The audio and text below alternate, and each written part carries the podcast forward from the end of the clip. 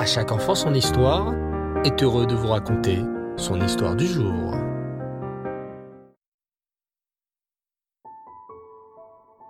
Deux savants étaient assis au bord de la route et discutaient.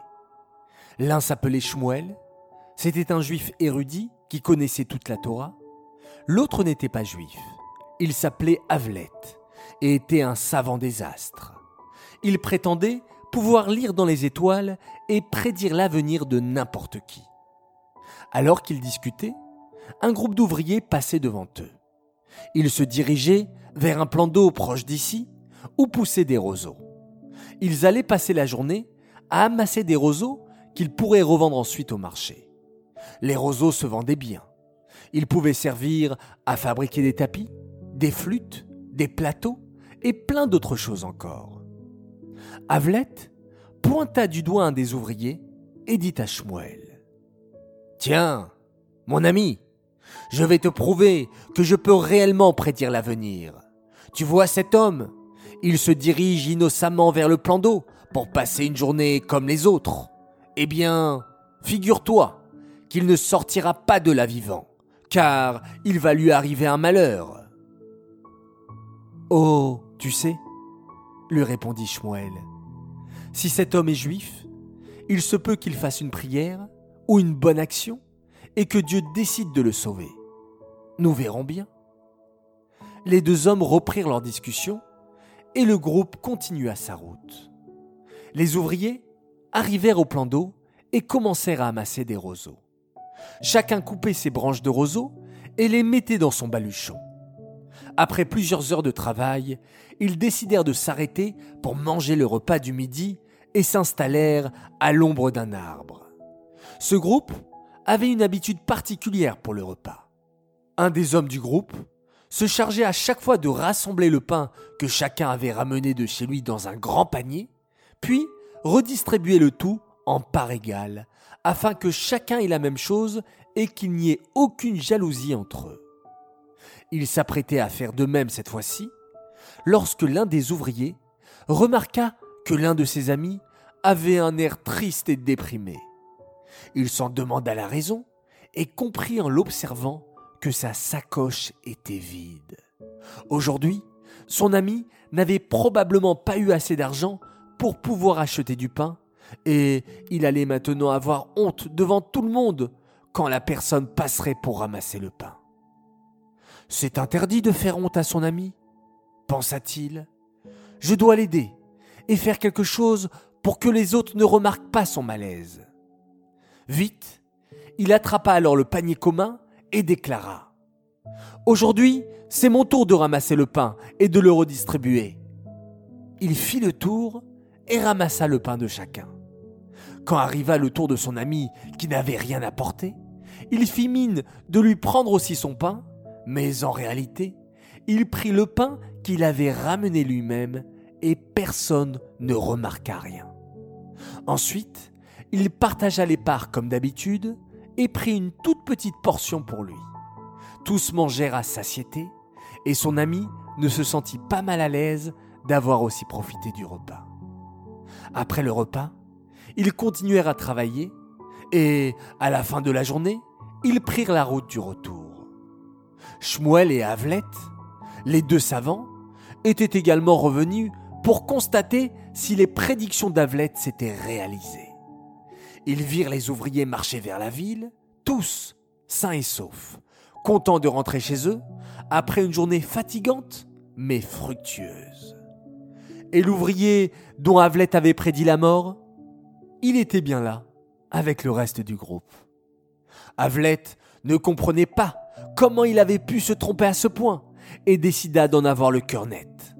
Il s'approcha de l'ouvrier et lui dit Excusez-moi, est-ce que je pourrais regarder, s'il vous plaît, votre baluchon avec les roseaux que vous avez amassés aujourd'hui? L'ouvrier ne comprenait pas ce que cet homme lui voulait, mais réalisa soudain que c'était un grand savant connu. Il ouvrit donc son baluchon devant lui et le laissa regarder. Là, au milieu des roseaux, Avlet vit un serpent mort. L'ouvrier avait dû le tuer avec une branche, sans se rendre compte.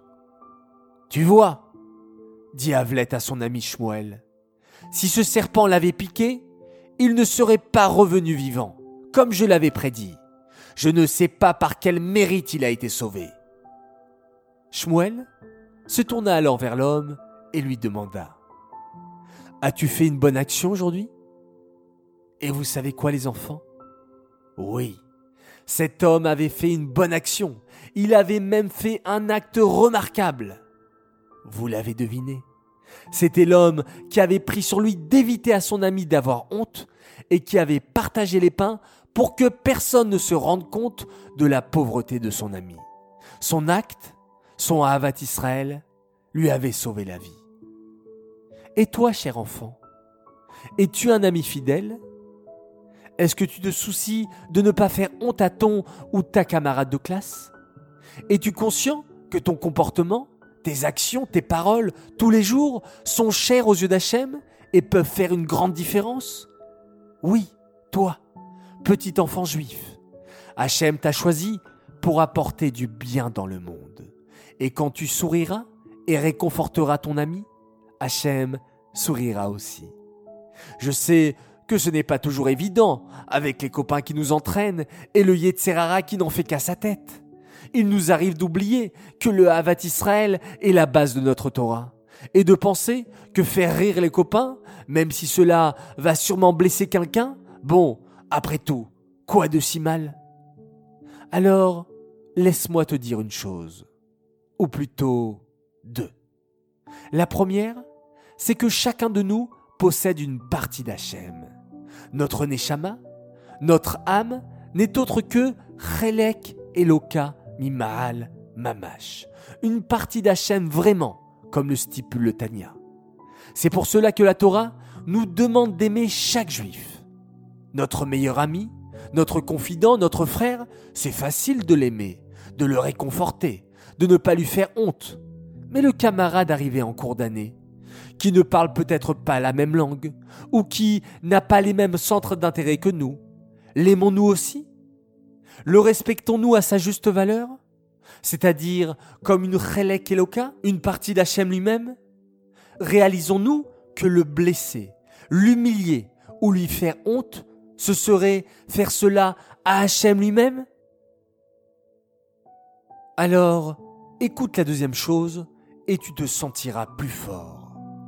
On dit d'Abraham qu'il a été le premier homme à reconnaître Hachem.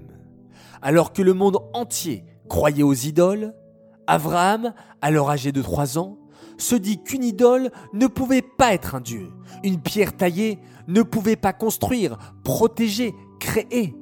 Alors, tout seul, il continua son raisonnement et conclut qu'il devait bien y avoir un dieu sur cette terre et cette découverte amena la naissance du peuple juif. Waouh Regarde d'où nous venons. Qui sont nos ancêtres? Notre père a su aller à contre-courant, non pas de quelques amis, non pas d'un peuple ou d'une ville, mais d'un monde entier. Lorsqu'il découvrit la vérité, il sut qu'il ne la lâchera jamais, peu importe les difficultés. Il se battit toute sa vie pour faire reconnaître Hachem autour de lui, ce qui lui a valu d'être le père du peuple juif. Cette force nous a été transmise d'Abraham notre père. À son image, nous aussi avons la force de résister à notre entourage, de ne pas nous laisser influencer par les copains ou ceux qui veulent nous entraîner dans leurs idéaux. Lorsqu'on sait avec conviction que nous sommes dans le vrai, nous avons alors la force de nous battre et d'agir dans ce sens, même si les autres ne nous suivent pas. Et grâce à cela, nous ferons peut-être une différence, toute petite au début, puis grande, et même immense au final, car nous aurons réussi à changer le cours des choses en bien. Et je sais que toi aussi, tu en es capable. Alors je compte sur toi.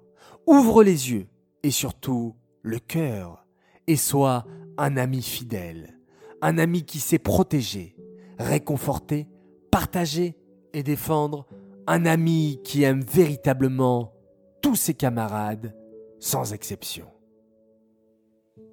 Voilà les enfants, Cette histoire, un petit peu particulière, est terminée. J'espère qu'elle vous a plu et que ça nous donne à tous de grandes forces pour propager la Havat Israël, l'amour du prochain autour de nous. Cette histoire est dédicacée les Nishmat Nissim Ben Baruch. J'aimerais ce soir faire mes trois coucous. Alors tout d'abord, un coucou pour une famille extraordinaire, la famille Azoulay et plus particulièrement à Rayamushka, Rivka et Dvoralea. Mon deuxième coucou pour une autre belle princesse.